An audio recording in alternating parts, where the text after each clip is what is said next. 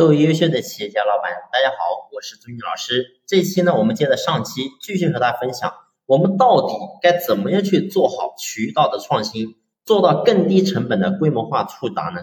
那么在回答这个问题之前，我们呢先去聊一个非常重要的话题。那么这个话题呢，就是我们要对自己的核心能力要有不偏不倚的认知。为什么先聊这个呢？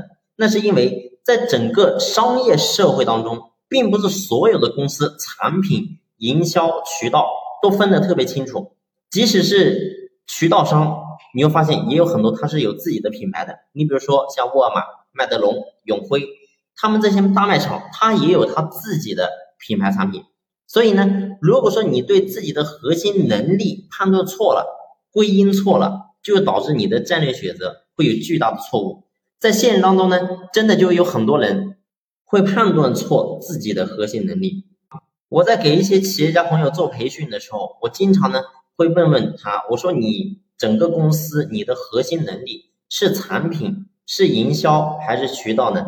我说你要好好想想，想明白之后，然后呢再回答我。那么这个时候呢，很多的一些老板，然后认真思考之后，都会告诉我，我们公司的核心能力是产品。然后我又接着问他。我说是你的研发团队规模大，还是你的销售规模大呢？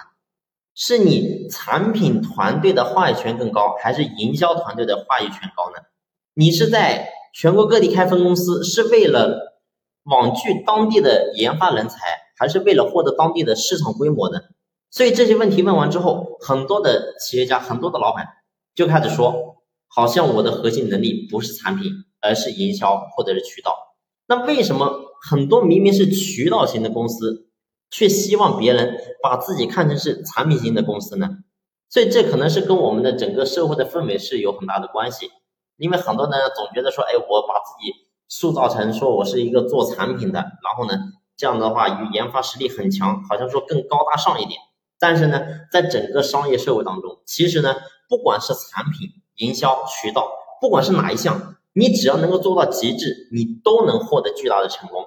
怕就怕什么呢？怕就怕明明你的核心能力是研发，你却以为是营销，然后呢，把所有的努力都放在营销上面。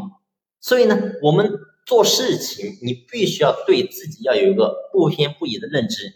你要明白你自己到底是靠什么成的。如果说你连自己是怎么成的你都不知道，那我想呢，这是一个非常可怕的事情。好了，这期我们先聊这里，下一期呢，我们接着聊。